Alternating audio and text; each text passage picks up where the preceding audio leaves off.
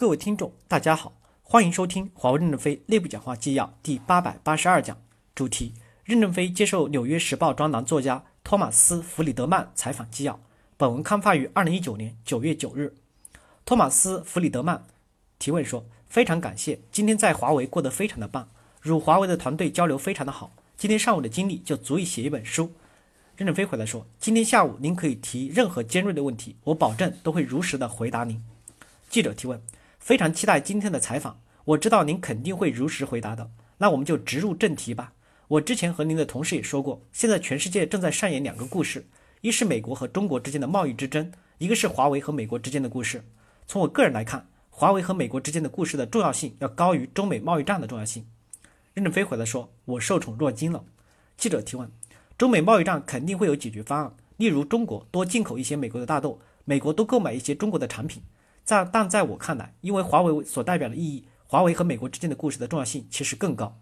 任正非回答说：“其实我们也能找到解决问题的办法，比如华为多买一些高通的芯片、英特尔的芯片、Google 的软件、微软的软件，华为多支持一些美国大学教授的研究，而不需要获取他们的成果。这些办法能帮助我们解决问题，缓解我们之间的冲突。”记者提问：“我想问的就是这个问题。”在我看来，过去三十年，中美贸易交易的大多是表面的商品，比如说我们身上穿的衣服和脚上穿的鞋子。但华为所代表的意义在于，你们向美国销售的五 G 技术已经不再是表面的商品，而是深层的商品。你们现在走在中国的最前端，你们研发出来的许多技术，实际上会深入到美国的大街小巷、家庭、卧室，会涉及到个人的隐私。这是个新事物。提到深层的贸易，我们之所以能向中国销售这类深层的技术，是因为你们没得选。我们拥有这些技术，如果你们希望获得这些技术，就得从微软或者苹果公司处购买。现在中国也想把深层的技术卖到美国的市场，因为深层的技术是先进的技术，美国还没有和你们建立起来进行深层贸易的所需的信任度。因为这个原因，在我看来，要么解决好华为的问题，要么全球化就会走向分裂。任正非回来说：第一，我们还没有打算把设备卖到美国，因此深层次的矛盾还没有产生。第二。我们可以向美国企业转让 5G 所有的技术和工艺秘密，帮助美国建立起 5G 的产业来，这样中美欧形成一个三角平衡的体系。我们愿意这样做，但要美国能接受才行。记者提问：让我们谈谈这个话题，这是一个非常有趣的提议。这种情况下，有没有可能说思科可以通过许可的方式获取华为全部的 5G 生产工艺以及软件呢？